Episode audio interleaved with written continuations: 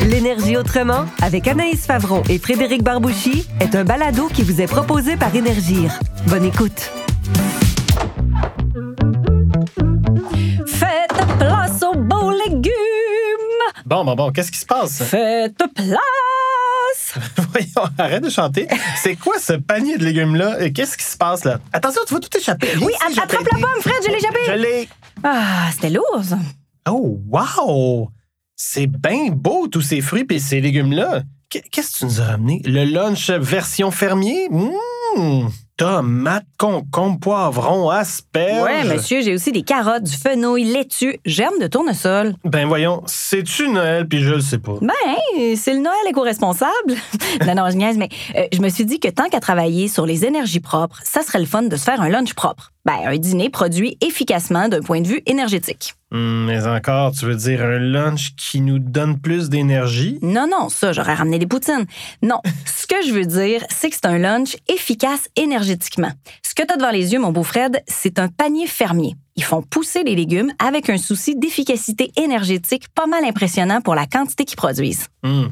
Je sens le thème du troisième épisode se dessiner devant mes yeux entre trois feuilles de céleri. Savais-tu qu'il y a quatre serres construites sur des toits ici même à Montréal? Ben oui, je les connais, les fermes loufa. Ben, c'est de là que vient mon panier de légumes. Tu sais, pas besoin d'aller loin pour avoir des légumes bio. On en a à côté de chez nous, sur le toit des bâtiments devant lesquels on passe tous les jours. C'est pas cool, ça? Mais hein? Donc, en partant, ce sont des légumes énergétiquement économes parce qu'ils viennent de moins loin que les tomates du Chili ou les concombres de Californie. Puis savais-tu qu'il y a des aliments qui voyagent jusqu'à 9000 km pour se rendre du producteur au consommateur? 9000 km pour une petite tomate, c'est beaucoup. C'est exagéré même. Imagine tout le trajet qu'une tomate doit faire pour se rendre du Chili à Percé ou de la Californie à Dolbeau ou du Mexique à Rimouski ou du Maroc à... Fred, t'es en train de nommer toutes les villes du Québec? Merci beaucoup. Ben, ça serait bien de pas oublier les gens des régions. Il n'y a pas juste Montréal puis Québec dans la vie. Ben, c'est quand même pas une raison pour nommer tous les trajets de petites tomates du monde. Et il faut bien que les habitants du lac Saint-Jean sachent qu'on leur parle à eux aussi. OK, Fred, c'est bon, je suis d'accord. Donc, je disais que 9000 km pour une tomate, c'est immense. Et ça, c'est sans compter l'empaquetage, le fait que la tomate doit être un peu maganée quand elle arrive dans ton épicerie vegan hipster du Myland. là. En tout cas, moi, je suis fatigué quand je fais des tournées à Amos, sur Rouen-Noranda. Es-tu en train de plugger toutes les villes d'Abitibi pour que les gens se reconnaissent, Fred? Non! Salut à tous les gens d'Abitibi. Bref, cultiver des légumes en plein hiver, ça peut avoir l'air intense, mais en fait, les systèmes de chauffage de serre sont conçus pour être économes d'un point de vue de consommation d'énergie. Bon, ben en parlant de tout ça, j'ai faim, moi, puis je mangerais vraiment une petite tomate cultivée à la chaleur d'une bonne serre de chez nous. On dîne? Tu pourrais me dire entre deux bouchées de cocombe, là, comment t'as déjà probablement une entrevue de fête avec le patron des fermes Loufa? Ah ben non, mieux que ça. Hein? J'ai parlé avec un ingénieur qui se spécialise dans les systèmes de chauffage des serres. Ben, c'est lui d'ailleurs qui a installé les systèmes de chauffage chez Loufa. Monsieur Joey Villeneuve. Ah, OK, ben c'est pour ça que t'étais bolé de même à propos des chauffages des serres. Voilà. OK, pause lunch. Je te fais écouter la pré-entrevue avec Joey en même temps. Super. Et je te sers une petite tomate? Ou tu veux passer tout de suite au dessert? Ah non, t'arrêtes avec les jeux de mots de serre, là. Serre-toi! Non, je vais te Anaïs. lancer une petite tomate. Ça sert à rien. Ah, je connais déjà le chemin.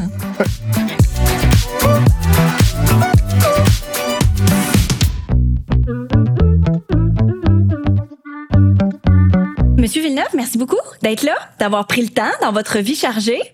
Ben, ça me fait plaisir. Euh, Merci pour l'invitation. Euh, ma première question, pourquoi on a maintenant besoin d'ingénieurs pour faire pousser des tomates?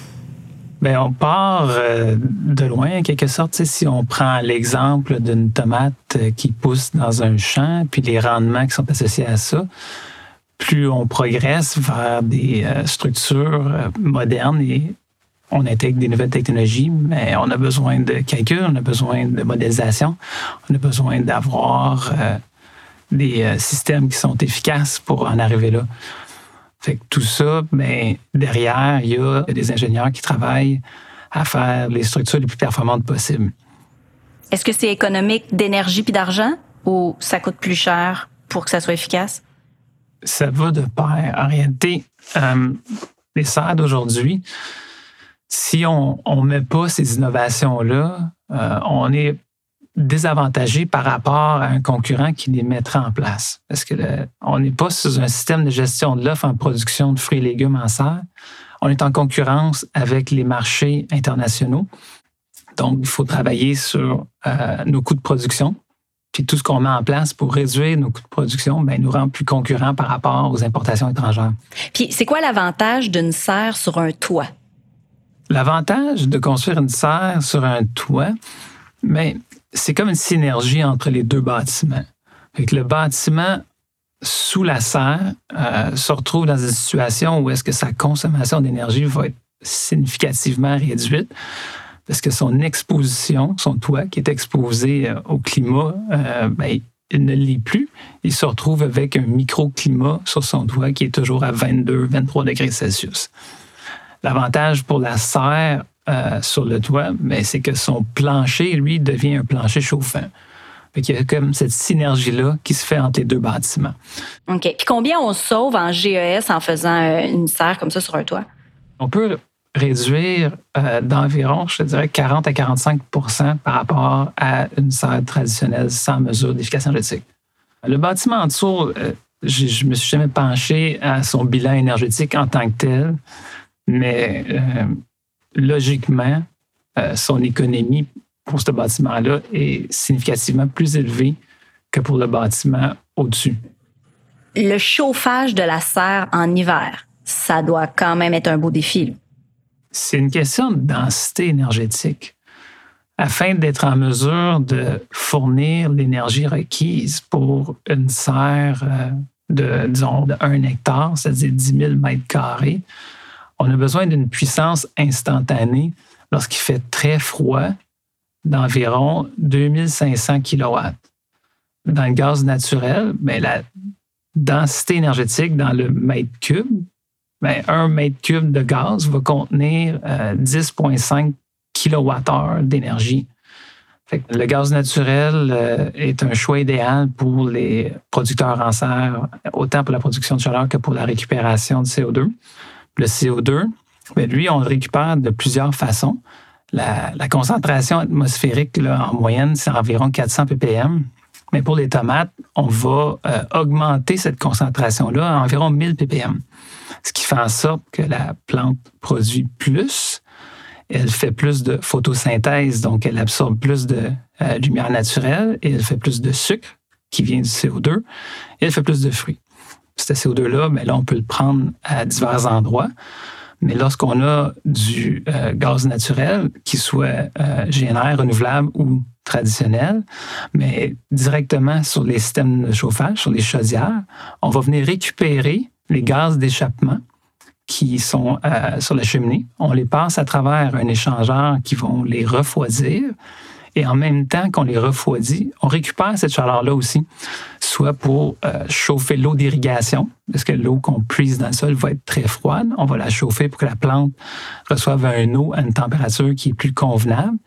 Et puis ensuite, le gaz, lui, est redirigé vers la serre pour enrichir euh, son, son microclimat en CO2. Parfait. Puis, est-ce que ce gaz naturel-là pourrait éventuellement peut-être être remplacé par du GNR? Oui, c'est la même chose. C'est la même molécule, c'est du CH4. Que ce gaz-là soit renouvelable ou conventionnel, la production euh, ne verra pas de différence. La tomate, euh, elle ne fera pas de distinction. Beaucoup de questions, beaucoup d'affaires. C'est intéressant de voir que plein de gens travaillent à toujours améliorer l'économie et l'écologie, tout le monde ensemble. Mais je vous remercie beaucoup. Mais ça me fait plaisir. Merci pour l'invitation. Puis euh, j'ai bien hâte d'entendre la suite de ce balado.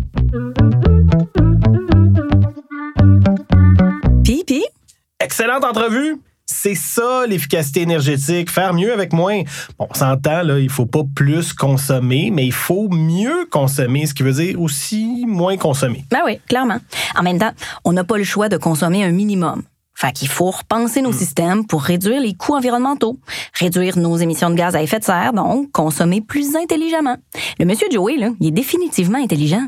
Mais ben, nous autres, on est en train de le devenir. Mais hein, high five! Ouais! Mais non, regarde mon coude. Faut que tu regardes mon coude pour faire un bon high five. Lequel coude? Ben, celui de ma main qui frappe. Wow! Ah, ça marche son affaire! Ouch, mais sauf que t'as frappé ben trop fort. Ah oui, mais sinon, ça vaut pas la peine. Ben oui, ça vaut la peine quand même. Tout doux, Frédéric, tout doux. Anaïs, as-tu déjà remarqué, quand on prend la 10 là, pour sortir de la ville, il y a un gros édifice proche de l'autoroute en briques brunes qui fait plein de vapeur? Au centre-ville, ça? Oui, près de Robert Bourassa, avec une énorme murale sur la devanture. Je sais pas. Tu sais, je suis très concentrée sur la route en moi. Oui, oui. Eh bien, je viens de découvrir que ça abrite un immense système de chauffage et de climatisation qui alimente des dizaines d'édifices au centre-ville. Ah, mais voyons, c'est pas ça? Oui, et si j'ai bien compris, ça contient des gigas chaudières pour chauffer de l'eau et d'immenses refroidisseurs pour refroidir l'eau et un énorme système de canalisation souterrain qui distribue l'eau chaude ou l'eau froide pour chauffer ou climatiser les gratte-ciels, dont la place Ville-Marie. OK, wow, c'est impressionnant. Mais c'est vraiment intéressant pour notre balado? Parce que chauffer à l'eau, euh, c'est pas nouveau. hein? C'est vrai, je te l'accorde, mais je pense que c'est d'intérêt pour l'épisode sur l'efficacité énergétique parce que, entre autres, ils utilisent le soleil pour réchauffer l'eau avant de l'envoyer dans les chaudières et toutes sortes d'autres arguments que je peux pas vraiment te répéter. Parce que tu digères encore des radis? Non, la petite tomate. Mais euh, cette bâtisse-là, hum, tu l'as pas découverte seule. hum? Quelque chose me dit que tu as parlé à quelqu'un, que tu es en train de préparer une surprise. c'est ma petite revanche. Tu te rappelles, Anaïs, dans le premier épisode, t'as fait venir Pierre-Olivier Pinault pas sans m'en parler? Mais oui. Ben là, c'est à mon tour parce qu'il se trouve que j'ai parlé à Monsieur Daniel Bienvenu qui est en charge de la centrale chez Énergir et il s'en vient maintenant. Là, Boum! Daniel Bienvenu, directeur chaleur climatisation urbaine chez Énergir. En fait, directeur vente et développement pour Énergir, Chaleur et Climatisation urbaine, qui est en fait la division d'Énergir qui opère euh, la centrale de chauffage et de climatisation qui est située au centre-ville de Montréal. OK. Donc, euh, ça, ça existe depuis quand? Ça existe depuis 1947. Ça a été fondé, construit, imaginé par le CN à l'époque. Le but de ça, c'était, on chauffait au, euh, au charbon à ce Ouais. moment-là, et ça faisait une, une fumée de cheminée noire qui était Ah pas oui? très agréable. Alors les gens du CN se sont imaginés que leurs beaux hôtels et la gare centrale qui voulait à la fine pointe de, de, de la modernité à l'époque euh, serait moins belle si elle était couverte de suie. Ah oui, c'est, un souci esthétique. Oui, effectivement. Et euh, ils ont donc décidé de prendre cette centrale-là et de la descendre en bas de la côte. Nous, on est situé au coin de Robert Bourassa puis Wellington. Et euh, on a tout simplement décidé d'installer la centrale là. Ça faisait aussi partie des efforts d'après-guerre pour faire travailler le plus de personnes possible, le temps de chômage étant euh, épouvantable à l'époque. On s'imagine des chaudières, là, mais je sais pas à quel point on peut vraiment s'imaginer ces chaudières-là. Co- comment on pourrait le décrire là, pour que les gens qui nous écoutent aient l'image en à tête? Les plus vieux d'entre nous se souviendront peut-être des, euh, des chaudières que leurs parents avaient dans leur maison, qui étaient alimentées plus souvent qu'autrement au mazout et qui euh, chauffaient la maison. Prenez le même équipement et mettez-le sur trois étages de haut. Ah oui. On en a quatre. OK. 4 de 3, ça fait 12 étages. Ben, en fait, si on les mettait un par-dessus l'autre, ça ferait effectivement 12 étages. Puis ça fonctionne comment? En fait, c'est alimenté, initialement, c'était aussi alimenté au charbon. Après ça, c'est alimenté au, au mazout. Ça a migré dans les années fin 90, début 2000 euh, au gaz naturel. Euh, et euh, on va amorcer là, bientôt une migration d'une partie de cette production-là de chaleur, qui est au gaz naturel présentement, vers l'électricité. Mais là, Énergir passe à l'électricité. Oui. Ben, on, on vit pas la tête dans le sable, hein, Oui. ni chez Énergir, euh, euh, ni à la centrale non plus. On essaie de se positionner par rapport à ce que les gouvernements énoncent. Alors, les volontés de décarboner euh, notre alimentation énergétique, euh, l'économie en général. On ne le sent pas présentement. C'est-à-dire que c'est pas une demande pressante de part de notre clientèle. On présume que ça va le devenir éventuellement, soit à cause du prix du carbone, ou soit à cause de réglementations municipales ou provinciales qui pourraient survenir. Alors, de remplacer des chaudières de cette grosseur-là par des chaudières électriques, ça prend un petit peu de préparation et de planification. On peut pas arriver comme ça puis en installer une. Donc, il faut y penser maintenant si on va être prête à partir de 2025, 2026, 2027, parce qu'on pense que le besoin va se faire euh, sentir un peu plus euh, de la part des propriétaires de bâtiments qu'on dessert. Ça dessert combien de, de pourcentage du centre-ville? Ben, en fait, on, on- c'est, le chiffre exact, c'est 1,8 million de mètres carrés, donc grosso modo à peu près le tiers du centre-ville. Euh, trois pôles. Le premier pôle, qui est le pôle historique, qui est le centre-ville, dans la place Ville-Marie, euh, le, le, le Reine-Élisabeth, la gare centrale, ce qui appartenait au CN à l'époque. Euh, ça, c'est de la vapeur et euh, on, essaye fort de le refroidir. On devrait avoir notre premier client bientôt à ce niveau-là. L'autre, c'est le TS. Le TS qui est alimenté en eau chaude, en vapeur et en eau froide par nous. ETS, c'est L'École de technologie technique supérieure. de technologie supérieure. Et le troisième pôle, c'est qui est desservi en eau refroidie puis en eau chaude, c'est le Cité du multimédia. Donc, point de vue énergétique, là, euh, On utilise quatre combustibles, en fait. On va utiliser l'électricité pour le froid. Alors, c'est des refroidisseurs. On peut faire du froid avec du gaz naturel. On en fait beaucoup aux États-Unis. Mais le prix de l'électricité au Québec rend cette mesure-là inadéquate financièrement. OK. Euh, puis bon, au niveau, au niveau du bilan carbone aussi, c'est pas très bon. Donc, euh, on a de l'électricité bientôt pour le chauffage.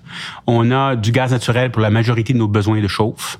Et on a du biocarburant de type euh, végétal avec un petit peu d'animal dedans euh, pour remplacer le mazout en fait en cas d'urgence. Nos chaudières fonctionnent avec ce biocarburant là ce qui fait que on assure à nos clients une continuité d'opération. D'ailleurs depuis 1947 la centrale n'a jamais cessé d'opérer puis euh, est-ce qu'il y a du thermique, du solaire, du... euh, On a tout ça aussi. Ah oui? Oui, on a des panneaux solaires thermiques. Alors, la différence entre le thermique et le photovoltaïque, c'est que le photovoltaïque, c'est pour faire de l'électricité. Le thermique, c'est pour préchauffer. Alors, on préchauffe de l'eau. Alors, le soleil fait une partie de la job que le gaz naturel ferait autrement. Euh, on a également de la récupération sur la chaleur des, euh, de notre cheminée. On a une très grosse cheminée, une grosse chaudière, grosse cheminée. Et là-dedans, il y a énormément de chaleur qui est envoyée à l'atmosphère, ce qui sont les résidus de combustion. Euh, et là-dedans, il y a énormément d'énergie. Alors, on récupère cette énergie-là euh, dans nos cheminées pour venir, encore une fois, remplacer le gaz naturel. C'est inspirant quand même tout ça parce que, euh, je veux dire, on prend quelque chose qui existait en 1947, puis on, l'ajuste à, à ce qu'on a aujourd'hui. Oui, on a bientôt 75 ans. On n'a jamais été aussi euh, à la mode euh, internationalement que, que maintenant. Euh, donc, quand on parle d'un développement euh, complètement intégré, on parle beaucoup de TOD, de tra- Transport Oriented euh, Development. Euh, ça, c'est de dire qu'on va intégrer le transport à l'intérieur de développement immobilier. Mais on peut faire la même chose également avec l'énergie. Alors, il y a des villes qui se bâtissent autour d'une centrale de chauffage et de climatisation, et même de collecte de déchets dans certains cas, euh, et qui vont utiliser tout ce qui est disponible autour d'eux pour être capable d'alimenter euh, avec le moins d'empreinte de carbone possible euh, les bâtiments qui sont autour. Ben, c'est super intéressant tout ça. Merci beaucoup, euh, Daniel, de nous en avoir appris autant. Puis, euh, ben, on, on espère juste que ça, ça puisse fleurir encore. Un autre 75 ans au moins. Ouais. Merci. Merci. Ah, c'était une bonne surprise. Ben, je vais regarder cet édifice-là différemment maintenant. Non, je suis super contente, Fred. Vraiment. Belle entrevue, bel épisode, urbain, moderne, novateur. C'est très excitant. Bon, maintenant, moi, à la maison, hein, si je veux pas attraper le trafic. Euh, J'ai une brassée de compost à partir quand même. Ouais, ouais, ouais, ouais, ouais, ouais. J'ai pas fini avec mes surprises. Tu te rappelles, tu m'avais parlé d'un aréna qui chauffe ses gradins avec le système de réfrigération? Oui? As-tu invité une équipe de hockey en studio? Non, inquiète pas. Mais je veux te faire écouter la pré-entrevue que j'ai faite avec la proprio. Ah, ben parfait, vas-y. Euh, bonjour, Madame José Beauchemin, propriétaire de Sportplex. Attends, en fait, le Sportplex de l'énergie à Varennes. Oui, oui, oui. Ça va bien? Oui, très bien, vous? Oui, merci. Donc, euh, moi, j'ai plein de questions. Là, déjà, c'est quoi le Sportplex de l'énergie? Euh, c'est un aréna, dans le fond. Euh, Deux glaces, mais avec beaucoup de services euh, associés à ça. Là. On a un restaurant, on a des terrains de squash. On se trouve à remplacer l'ancienne aréna qu'il y avait à Varennes, qui était très, très vétus.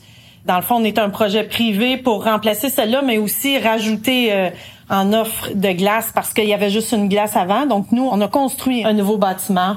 Dans le fond, il fallait être très efficace euh, au niveau de l'énergie, au niveau de notre structure pour euh, essayer de rentabiliser tout ça. un, c'est un gros complexe sportif. Puis, euh, c'est quoi les technologies que vous avez installées là-dedans pour être plus efficace, j'imagine? Ouais, dans le fond, ça part de la réfrigération, c'est ça le, nerf de la guerre là, dans un aréna, c'est les les coûts en énergie là pour avoir de la glace qui gèle, mais euh, en même temps, on a, on applique de l'eau chaude par dessus, etc. Là, fait que la technologie, c'est euh, dans le fond, ça part du gaz réfrigérant qui dégage pas de, de gaz à effet de serre, puis l'énergie est récupérée. Dans le fond, il y a de la chaleur de produits avec les compresseurs qui fabriquent la glace, si on veut, cette, cette chaleur-là est récupérée pour chauffer l'eau, euh, pour faire du chauffage un peu dans les gradins, pour chauffer euh, tous les autres espaces communs, dans le fond. Fait qu'il y a un, c'est un système assez complexe, là, mais ça part du réfrigérant CO2 qui, qui, qui dégage zéro euh, gaz à effet de serre. Donc, la chaleur dégagée La est récupérée pour ouais. faire de l'énergie. Ouais. OK. La Ça, chaleur pour du- faire du froid est récupérée. OK. Euh, fait que dans le fond, là, on a, on- c'est sûr qu'on a du gaz naturel là, un petit peu partout dans l'aréna aussi, qui se trouve à être notre suppléant, notre backup dans le fond. Parce que quand mes compresseurs marchent pas, ben là, j'ai pas de récupération si on veut, fait que ça me prend du gaz naturel pour suppléer à ça. Qu'est-ce qui motive le choix des propriétaires d'aller dans cette direction-là? Est-ce que c'est le coût, euh, l'environnement, les lois, la pression de la famille, des enfants? Ben, c'est un peu tout ça, mais dans le fond, euh, à, l'époque, quand euh, parce que c'est moi qui est pas mal l'instigatrice de ce projet-là, là, il a fallu que je rassemble des gens avec moi, là, par contre. Mais je me suis rendu compte que dans le fond, il y avait de plus en plus des projets privés au niveau des arénas à l'époque. Ça commençait parce que la majorité a été construite dans les années 70 au Québec. Fait que ça arrivait tout à la fin de vie utile. Puis euh, les vieilles arénas devaient remplacer leur système de réfrigération qui fonctionnait au fréon. Puis là, ça s'est rendu interdit euh, par la loi, tout ça. Il y a eu aussi des subventions en lien avec ça. Puis en termes d'énergie, c'est quelle sorte d'économie d'énergie qu'on fait? Euh, il y avait des études euh, qui avaient été faites au niveau des systèmes de réfrigération. C'était en 2013. Là, j'étais partie d'un document là, qui avait vraiment été fait par euh, Cadmet Énergie. C'est un organisme gouvernemental. Puis il donnait un, un tarif euh, au pied carré. Euh, puis si je compare, ça c'était une étude de 2013, puis je compare aujourd'hui, on est en 2021, puis je suis en bas. Je suis en bas du, de ce que ça coûtait en 2013 euh, selon leur évaluation. Fait que, tu sais, c'est sûr que là, moi, je suis pas ingénieur, là. Euh, je suis pas capable de vous calculer des tonnes d'économies. Euh, je suis pas la plus qualifiée pour ça, mais je sais que je suis en bas de ce que ça coûtait en 2013. Mais ça coûte cher quand même, là, mais... euh, C'est parfait. Moi, j'ai beaucoup, beaucoup d'informations ici. Je trouve ça extraordinaire comme projet. Puis je vous dis merci beaucoup. Puis longue vie au Sportplex de l'énergie de Varennes. ouais. Merci beaucoup. Ah, Merci. Au revoir, José. Bien joué, Fred. Puis je trouve ça bien le fun de voir une femme entrepreneur qui fait avancer les enjeux énergétiques. Bravo. C'est kiff kiff, ma chum. Toi, c'est les légumes énergétiques. Moi, c'est les invités énergiques. Ah, c'est peut-être pas un jeu de mots, mais c'est pas loin, Fred. C'est de la poésie. Ouais, non, c'est trop proche du jeu de mots pour moi. Ça, c'est non. C'est plein d'images.